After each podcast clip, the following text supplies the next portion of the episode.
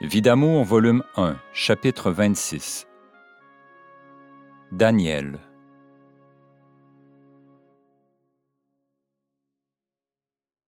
Le jour de Pâques 1952 est plutôt triste. Je pleure longtemps. Ma bonne Thérèse ne désire pas se rendre dans sa famille. Je reste avec vous. Je ne veux pas vous laisser seule, dit-elle. Il est terrible, cet homme-là. Son ami vient la voir et je lui demande de la reconduire chez ses parents qui demeurent à 10 000, 16 km de Saint-Georges, et, s'il y a nécessité, je la ferai demander. Restée seule, je pleure longtemps en face de mon Jésus d'amour. Demain, peut-être, je serai de nouveau maman. Ô mon Dieu, pourquoi cet homme est-il si méchant? Et pourquoi me manifeste-t-il tant d'hostilité quand j'attends un enfant? Voici que Jésus me parle. Ton mari ne vit pas en paix. Sa conscience le réprouve. Il se sent coupable, et plus tu es bonne pour lui, plus il cherche à te pousser à bout, afin que tu te révoltes et qu'il puisse profiter de cela pour te mépriser. Il veut avoir quelque chose à te reprocher, comme sa conscience lui en reproche. Il veut reporter sur tes épaules la vie dépravée qu'il mène, et il ne peut rien trouver. Tu es si bonne, trop bonne à son gré. Continue, sois bonne, mon enfant. Un jour, tout se révélera. Ne t'inquiète jamais de rien. Je suis toujours là. Comme je m'y attendais, les complications surviennent. Les douleurs de la délivrance commencent, puis tout s'arrête. Le médecin me recommande la prudence afin qu'il n'y ait pas d'infection. Et ce petit qui vient, dans une température froide et humide, parce qu'il n'y a pas de chauffage dans la maison. Mon mari dit qu'il n'a pas d'argent et ne s'occupe pas d'aller chercher de la nourriture. Comme je n'ai pas le téléphone, je ne peux passer de commande à l'épicerie. Le lendemain, vers 6 heures, au son de l'Angélus, une fille s'ajoute au nombre de mes enfants. C'est le 22 avril 1952. J'attendais un garçon et Dieu me donne une fille. J'adore la sagesse du Dieu Tout-Puissant. André s'empresse alors de choisir son prénom. Elle s'appellera Daniel. Ma famille, avertie de la pénurie de nourriture dans la maison, arrive en hâte avec une grosse commande d'épicerie. Mon frère Claude ajoute une caisse de lait homogénéisé pour le bébé. Avant la naissance du bébé, des complications physiques sont survenues et le médecin ne peut formuler un diagnostic. Je constate bien vite que la matrice est encore une fois repliée, mais je n'en souffle mot car autre chose m'inquiète davantage. Tous grelottent dans la maison. Le froid nous engourdit.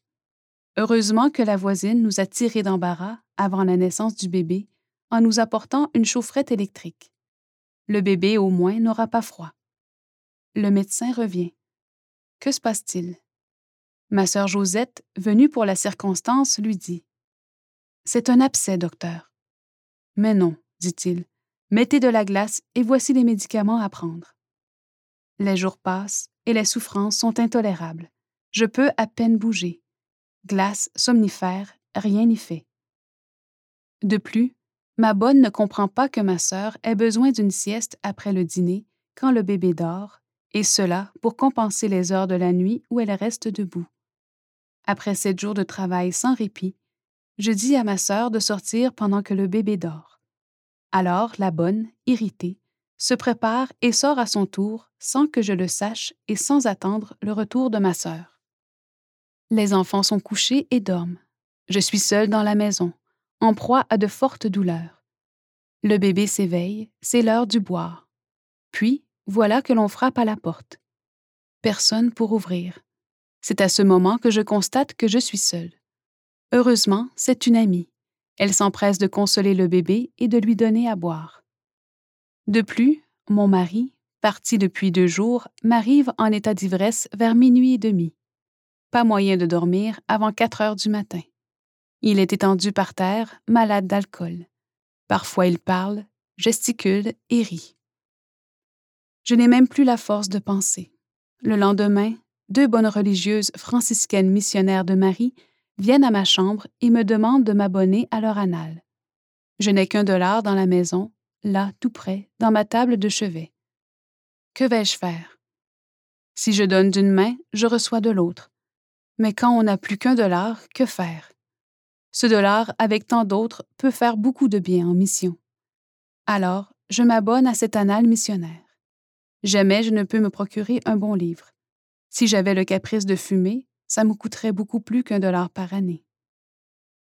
Je sens, dit la vieille religieuse, car elle est très âgée, que je communique ma vocation à votre petite. J'en serais si heureuse, ai-je répondu. Je songe qu'au moins elle ne passerait pas par toutes mes souffrances.